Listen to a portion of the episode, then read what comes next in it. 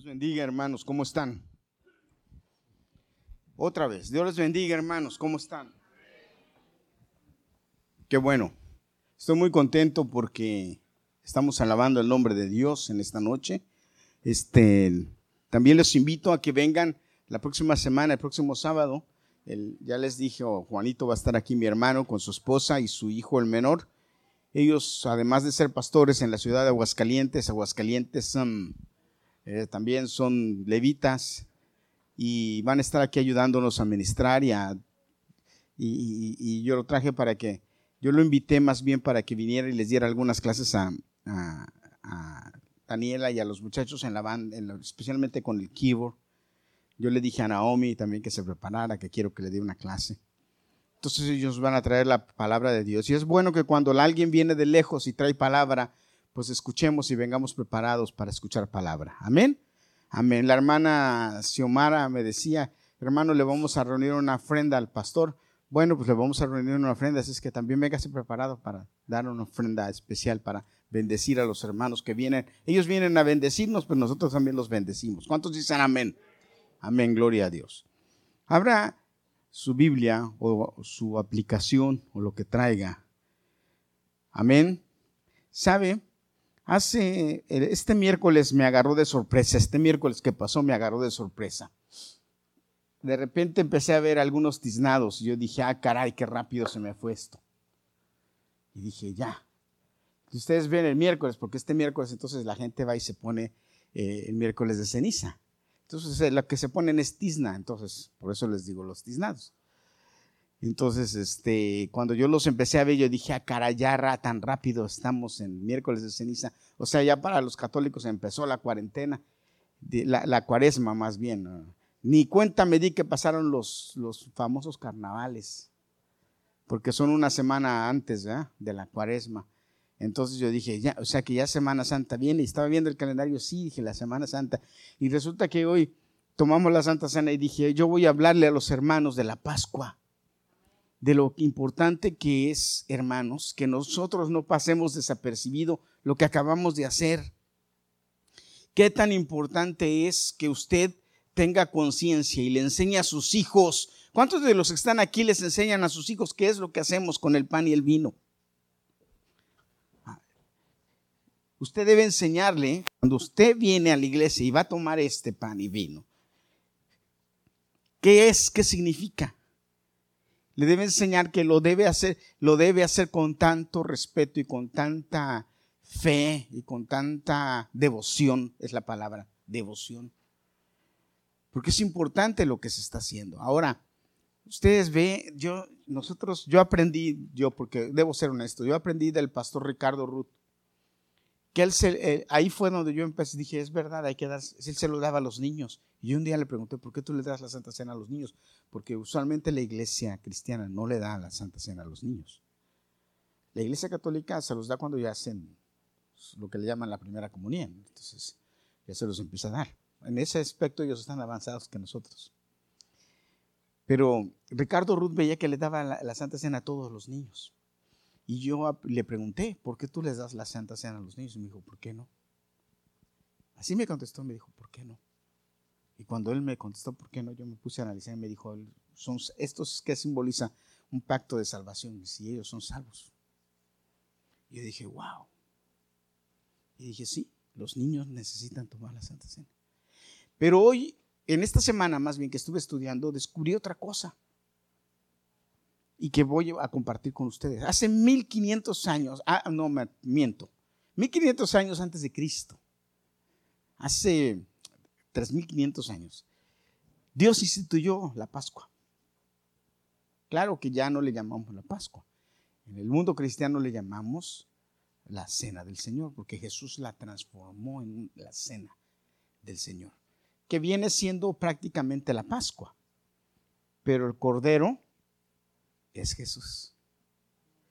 Eso es lo importante. Y Dios dejó algunas instrucciones acerca de la Pascua. Y es muy importante, muy interesante que nosotros analicemos estas cosas porque son muy vida, nos dan vida hoy, hoy, hoy en día cuando nosotros estudiamos y analizamos esto y comprendemos cómo es muy importante. ¿Saben? Vienen visitas a la iglesia Y hay iglesias que, eh, que practican lo que le llaman la comunión cerrada. Hoy yo les voy a enseñar un poquito de, de doctrina. ¿Ok? Hay iglesias que practican lo que le llaman la comunión cerrada. ¿Qué quiere decir la comunión cerrada? Entre ellos, por ejemplo, la iglesia católica. La iglesia católica practica la comunión cerrada. ¿Qué quiere decir comunión cerrada? La comunión cerrada es que solamente los... ¿Qué pasó? La iglesia, quiere decir que la iglesia, que la iglesia solamente le da la comunión a los que son miembros de la iglesia. A nadie más. Si hay una persona que no es miembro de la iglesia, a ese no se le da la Santa Cena. Por ejemplo, la iglesia donde yo crecí, este, si tú eres miembro de la iglesia activo y estás en la lista, te dan bautizado, te dan la Santa Cena. Si no, no te la dan. Si tú vienes de visita de otra iglesia y no te conocen, no te la dan. Y si te vienes y te formas, te dicen, no, el pastor te dice, perdón hermano, yo no le puedo dar la cena a usted. Si viene una visita, no se la dan. Si está en pecado, tampoco. Entonces ya se nos amolamos, nadie tomamos la Santa Cena. No, pero en serio, se lo estoy diciendo en serio. Le llaman comunión cerrada. Hay quienes practicamos, y en eso me incluyo yo, la comunión abierta. Pero ¿por qué yo practico la comunión abierta? ¿Qué significa? que si viene una visita hoy y me dice, denme la Santa Cena, yo se la doy. Ahora, ¿en qué me baso? Wow. Estaba esta semana que estuve estudiando, sí, la ley, fíjese cómo se instituyó la, Pascua. ¿Se acuerdan qué, fue la, qué es la Pascua? Alguien, alguien recuérdeme un momentito rápido. ¿qué, ¿Qué pasó con la Pascua? ¿Dónde fue la primera Pascua? ¿Qué pasó? En Egipto. El ángel de la muerte. O sea, ¿saben la historia? ¿Se acuerdan? Ok, ¿para quién fue la primera Pascua? Hable fuerte, dígalo, fuerte, con seguridad. ¿Para quién? Para el pueblo de Israel. ¿Ok? Para el pueblo de Israel. Ahora la pregunta es, ¿quiénes tomaron la Pascua? ¿Solamente el pueblo de Israel? Todos los que creyeron, oyeron y creyeron y dijeron, nosotros también, porque acuérdese que la Biblia dice que de Israel, de, Egipto salieron no solamente israelitas, sino salieron unos cuantos más que no eran israelitas, pero que estaban con el pueblo y que creyeron en eso y que se les juntaron. Y esos también celebraron la Pascua. O sea, dice, y luego, y luego más adelante, cuando, cuando se instituye la Pascua, más adelante, Dios les dice, todo el que esté de visita en tu casa tiene que tomar la Pascua. O sea, ¿eso qué me, quiere, qué me deja entender? Que si viene alguien de visita aquí, yo tengo que darle la Pascua y enseñarle lo que estoy haciendo. Por eso usted ha visto que cuando yo detecto visitas, que puedo pensar que es la primera vez que lo está haciendo, yo le declaro la salvación de Cristo, le digo que tiene que aceptar a Jesucristo, para que eso tenga un efecto en él. ¿Usted no se ha dado cuenta que a veces yo les digo, hermano, acepte a Jesús como Salvador y los pongo a ustedes a repetir la, la, confesión de fe.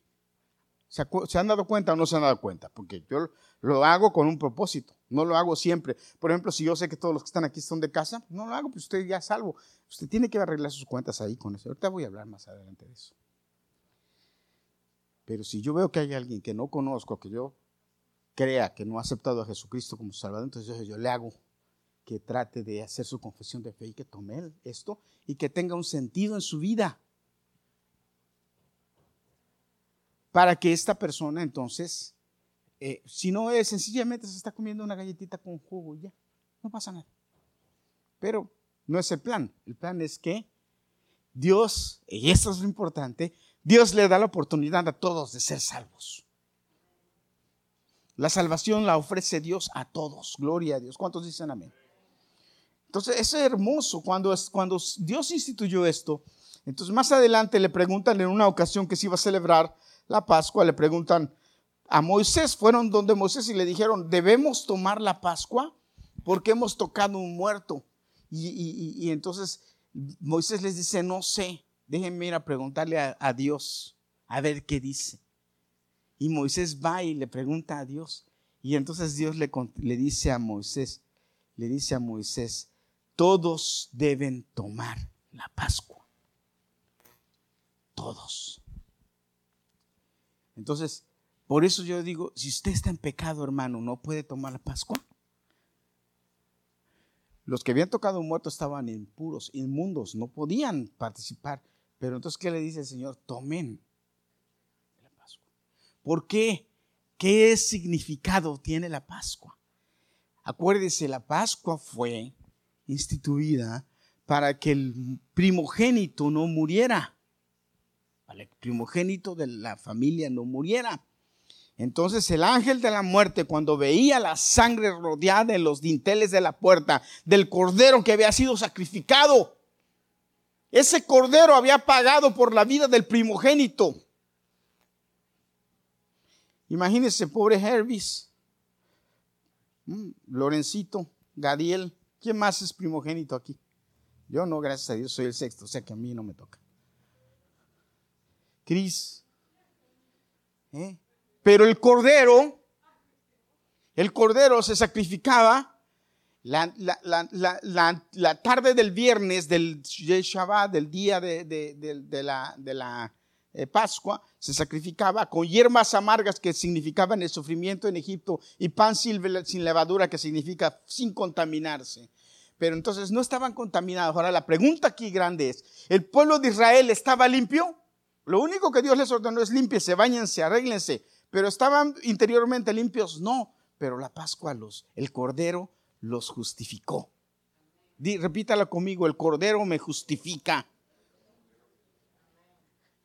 Entonces esa fue la institución de la Pascua y esa institución de la Pascua siguió por siglos y el pueblo la siguió celebrando y la siguió celebrando, pero era ley para todos y decía, todos los que están en tu casa tienen que participar, los que vienen de visita tienen que participar, los que están ahí tienen que hacerlo. Porque la salvación Dios la ofrece para todos. Porque la salvación Dios la da para todos.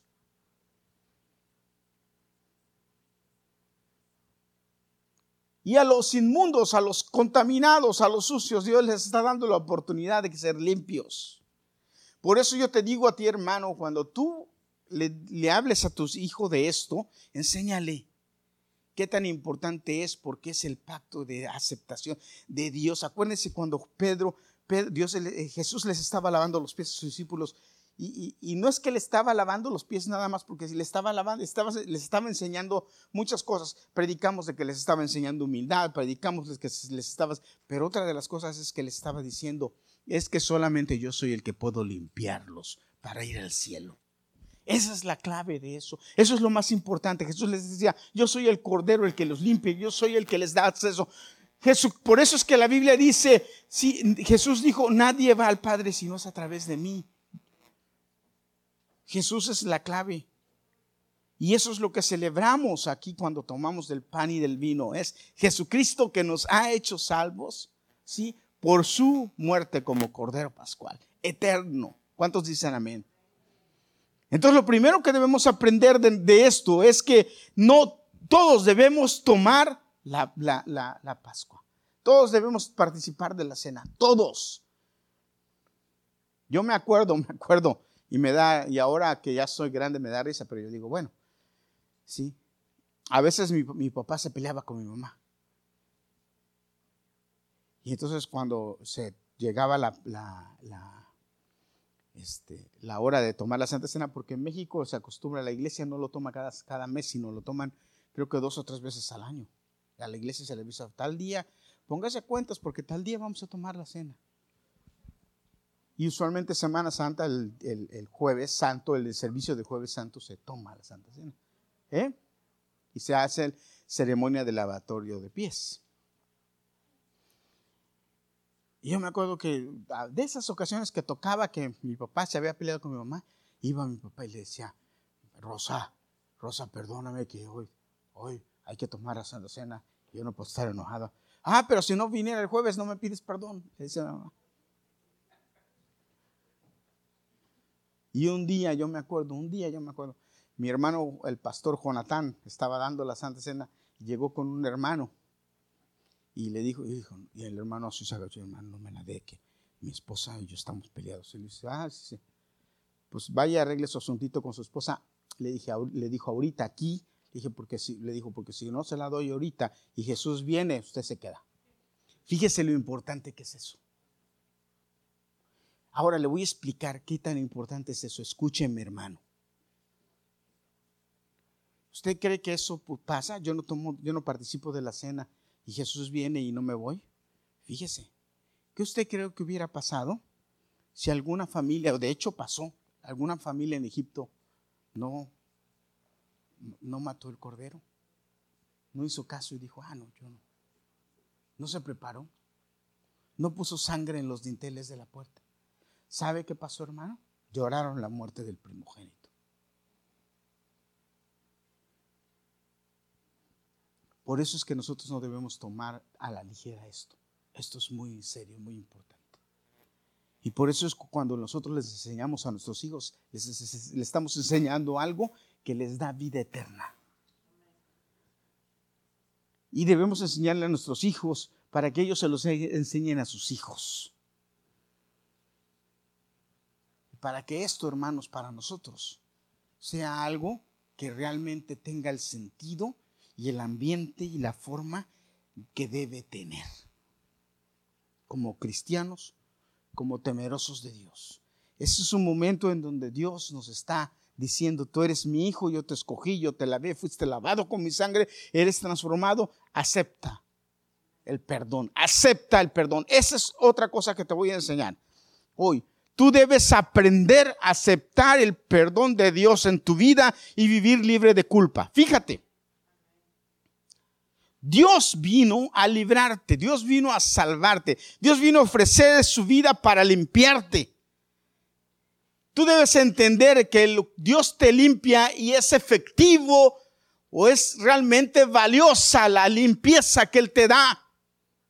Pero el diablo le gusta vivir martirizándonos y diciéndonos, no es que somos pecadores y somos malos. Porque ¿cuántos de los que estamos aquí pueden decir que son pecadores y malos?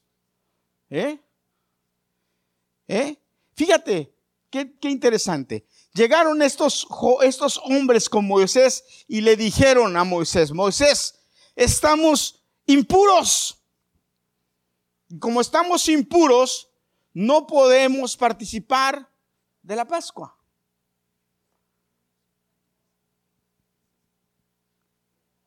¿qué hacemos? Y Moisés se quedó y sí le dijo, espérense, déjenme preguntarle a Dios.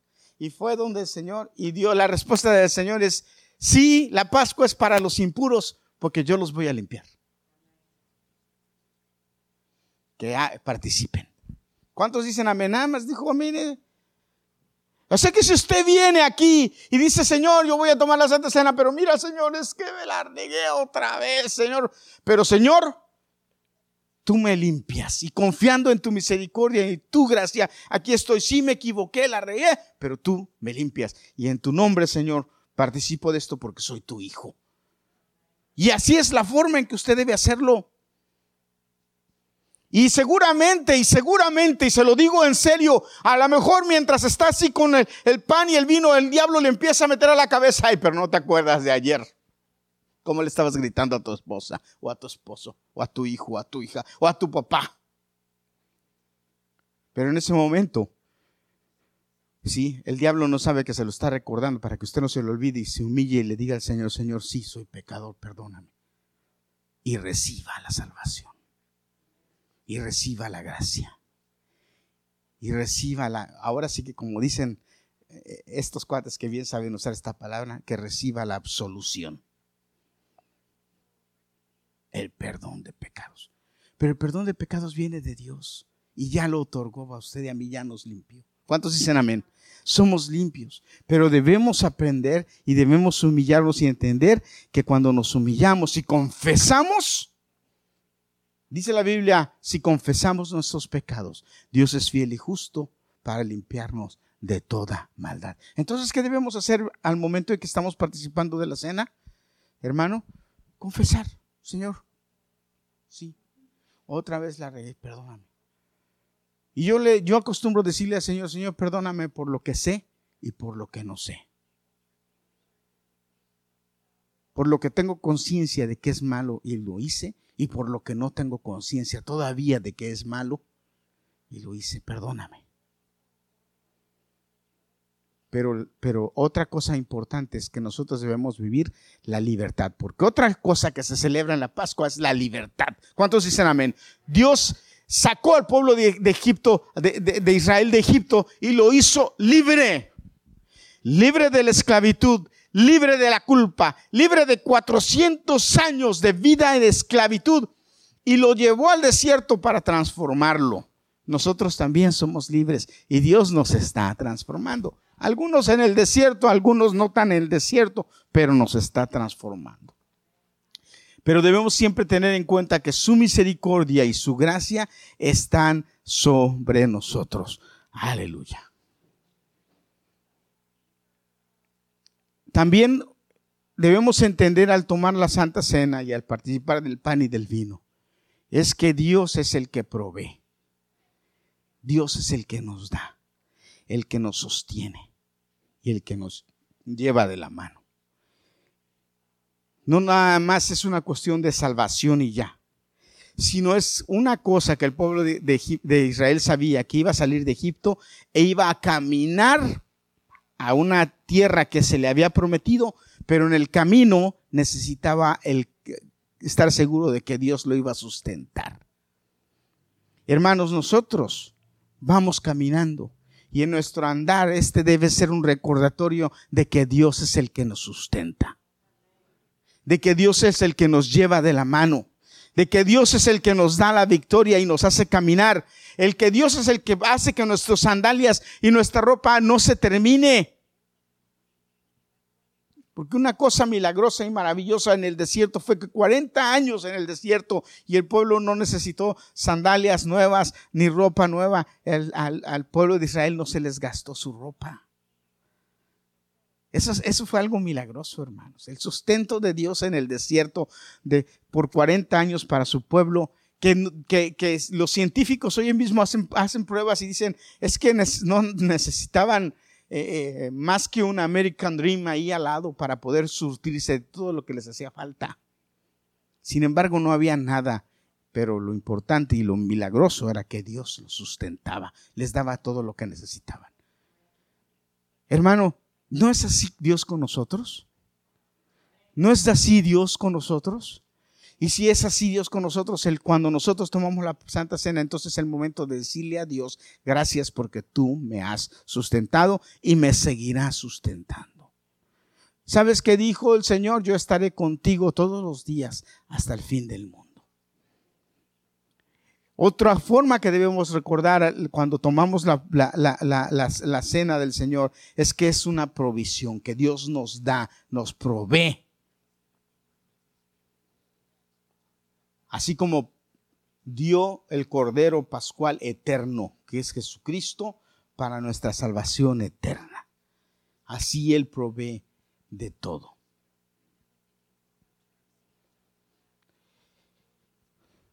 Y Dios les advierte, hey, escuchen, escuchen, que nadie la deje de tomar. No hay razón por la cual tú debes dejar de tomar la Santa Cena. A mí me gusta, yo me acordé eh, estos días de, la hermana Sara. La hermana Sara me, me llamaba por teléfono y me decía, la mamá de Juan, y me decía, pastor, no pude ir a la iglesia, pero por favor venga a verme y tráigame la Santa Cena. porque no pude tomarla, pero tengo que tomarla. Y hermana, hermano, créame, cuando iba al hospital o cuando iba donde ella estaba, lo primero que me preguntaba es, ¿me trajo la Santa Cena? Y yo le llevaba su botecito ahí. Y la hermana con toda devoción tomaba la Santa Cena, se lo daba y la tomaba. Y ella sabía, porque sabía lo que estaba haciendo. Y yo estoy seguro que ahora está esperando que el Señor se la dé más rápido que nosotros. Pero eso es importante, que tú sepas eso, que tú tengas conciencia de eso, que no puedes escaparte. Si un día llegas, pastor, no llegué, pero necesito tomar la santa. Sería bueno que usted no venga el día que tomamos la Santa Cena y al pastor, mire, no vine, pero vengo al otro domingo, ¿me la puede dar? Pero, porque es importante que usted lo haga, porque se encierran muchas cosas, porque en esto que hacemos, en esto que a veces lo hacemos tan a la ligera, tristemente, que espero que después de hoy ya no sea así, sino que usted tenga una conciencia clara de qué está haciendo con sus hijos. Una de las cosas que me gusta de nosotros aquí es que usualmente nos juntamos y usted está, usualmente está con su familia, porque esta era una ceremonia familiar.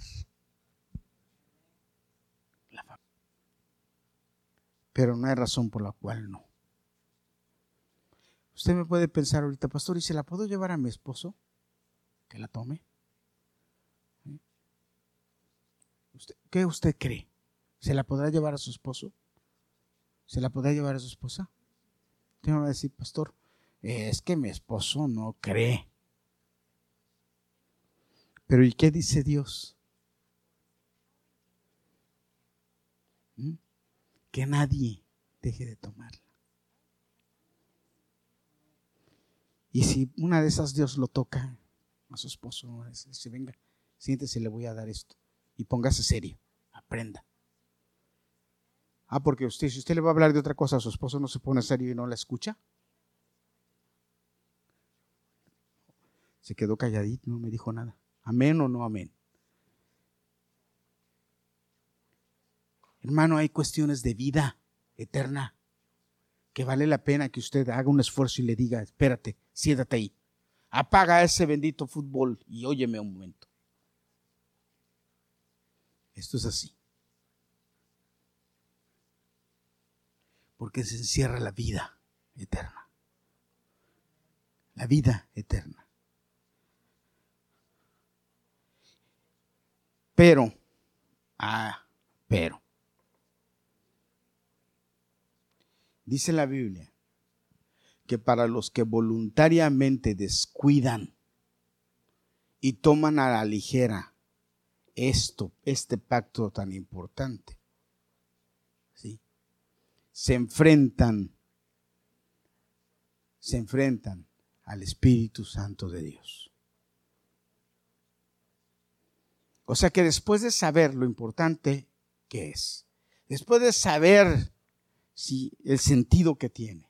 Si tú no tomas el cuidado que debes tener, tú no tomas el cuidado que debe haber en esto, entonces estás metiéndote en problemas. Y ahí es cuando Pablo habla, ¿se acuerda? Aquel que come o bebe indignamente. Y cuando habla de esa palabra indignamente, está hablando sin tener el deber, el, debido o el cuidado que merece tener.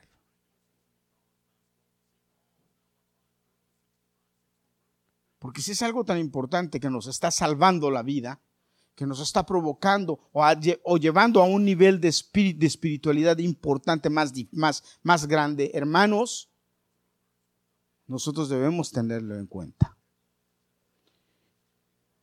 Mire lo que dice la Biblia. Perdón. Números 9. Sin embargo, algunos, fíjense, algunos, algunos israelitas se habían tocado un cadáver y la ley no les permitía estar en la fiesta ese día. Entonces fueron a ver a Moisés y Aarón y les dijeron, nosotros tocamos un cadáver, queremos saber si podemos presentar nuestra ofrenda a Dios como los demás israelitas. Moisés les contestó, espérenme, voy a preguntarle a Dios lo que deben hacer. Y Dios le dijo a Moisés, diles a los israelitas que todos deben celebrar la fiesta de la Pascua. Si alguien ha tocado un cadáver o está de viaje, debe celebrar la fiesta en la tarde del día 14 del mes Sib y la celebrará así. Y ya les empieza a decir, comerán, eh, eh, cómo la van a, a, celebrar. Pero después dice, pero la persona que sin razón alguna no celebre la fiesta de la Pascua, ni presente su ofrenda en ese día, será castigado. No la dejarán vivir entre ustedes, sino que tendrán que eliminarla. Y luego sigue, si entre ustedes vive un extranjero, también ellos deben celebrar la fiesta de la Pascua, tal como ustedes se les ha ordenado. La misma ley vale para todos. Ok, entonces tu esposo debe celebrarla. ¿Mm? ¿Verdad que sí? Bueno. Ok, tu esposo te va a decir, pero yo no sé lo que dice. Póngame atención y hágalo. Pero si, si, alguien, si alguien deliberadamente no la toma, dice, entonces va a ser castigado. O si alguien la toma sin el debido respeto, va a ser castigado. Hermanos, miren, Dios mandó plagas a Egipto para castigar al faraón y para castigar a Egipto por lo que le hicieron a su pueblo. Y la última, la última plaga, la última muestra del poder de Dios fue la muerte de los primogénitos.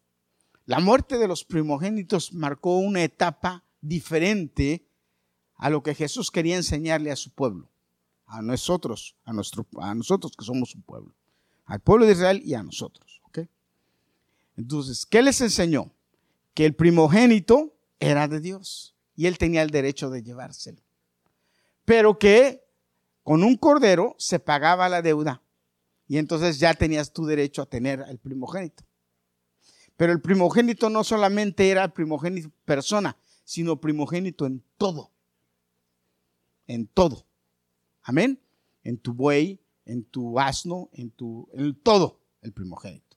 Es de Dios. Esa es la ley. Si usted se pone a estudiar las leyes, en la ley va a decir, cuando tengas el primogénito, no te lo quedes, llévalo a la iglesia, dáselo al, sacerdote. Bueno, también el primogénito se tenía que llevar al templo y dejársele al sacerdote.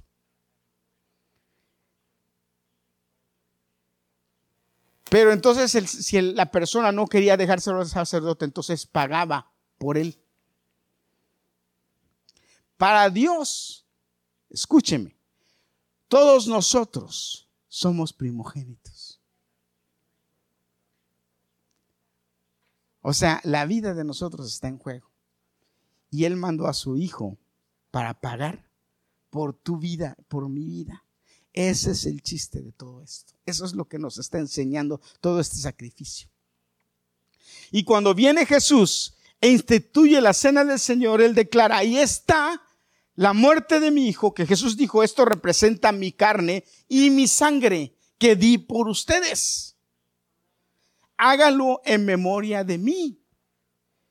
Y cuando yo participo del pan y del vino, entonces yo estoy declarando que Jesús pagó por mí. ¿Qué pagó por mí? La vida. Vida por vida. Por su muerte tengo vida. ¿No lo cantamos tantas veces? Por su muerte tengo vida. Moraré contigo para siempre. ¿Por qué voy a morar con el Señor para siempre? Porque Él pagó con su muerte mi vida. Y cuando yo participo de esto, yo estoy recordándole y dándole las gracias. Por, eso es que, por eso es que es tan, tan, eh, eh, es como agridulce esta celebración, hermanos. Al principio es como triste, pero después se torna alegre.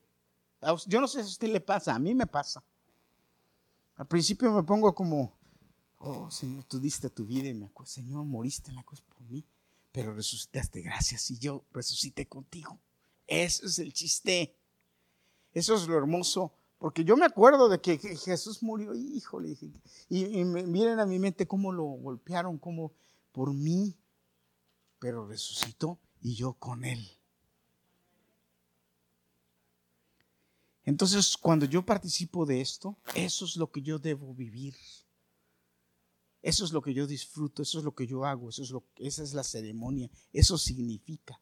Entonces, si yo estoy haciendo algo tan importante que está en juego la vida eterna, ¿por qué? En primer lugar, ¿por qué no lo voy a hacer? En segundo lugar, ¿por qué no lo voy a hacer con el sentido que debo hacerlo? Y en tercer lugar, ¿por qué todos los demás no participan? Que participen, gloria a Dios. ¿Me explico, hermano? ¿Me, entendió la idea? ¿Sí? Por eso ahora cuando usted le pregunta, pero los niños, pues, ¿por qué no? Los niños son salvos más que usted y más que yo. ¿Cuántos dicen amén? Porque qué bendición que los niños, ahora hermano, y con mayor razón estos días que el diablo se está llevando a los niños tan jovencitos, nos los está queriendo arrebatar. Antes de que el diablo se los quiera arrebatar, nosotros ya los marcamos. Como decía la pastora, si él los marca, pues nosotros los marcamos primero. ¿Sí o no?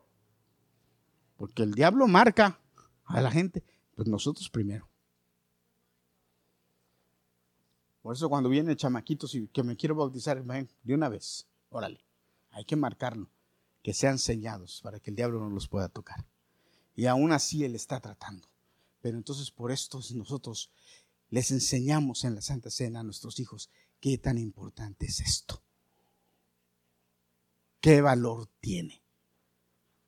La próxima vez que usted celebre y lo haga, entonces tenga toda esta conciencia que la redención de Jesús sobre nuestras vidas, la sangre del Cordero que fue derramada en la cruz del Calvario hace aproximadamente dos mil años, esa sangre todavía tiene el poder de saciar nuestra sed. Esa sangre todavía tiene el poder de darnos lo que nos hace falta. Esa sangre todavía tiene el poder de restaurarnos, de sacarnos de la esclavitud y hacernos libres. Esa sangre todavía tiene el poder de hacernos dignos y de mantenernos siempre con el sustento que necesitamos y llevarnos hasta el final de nuestros días cantando alegres porque Cristo está con nosotros. Esto es todo lo que encierra eso. Y lo debemos hacer con gozo y alegría, siempre contentos, celebrando que Jesús, el Dios al que le servimos, es un Dios vivo y viene por nosotros. Hermanos, Dios vivo, un Dios vivo Todas las demás religiones celebran a dioses muertos. Todas las demás religiones celebran a dioses, ni siquiera muertos, que no existen, que son piedras, maderas u otras cosas. Pero el Dios al que celebramos nosotros es un Dios vivo, que sigue haciendo milagros, que sigue transformando vidas, que sigue sanando enfermos, pero sobre todo que nos ha hecho libres y nos ha hecho salvos. Porque yo voy a estar en el cielo cantando con Él. ¿eh? Y esto me recuerda a eso.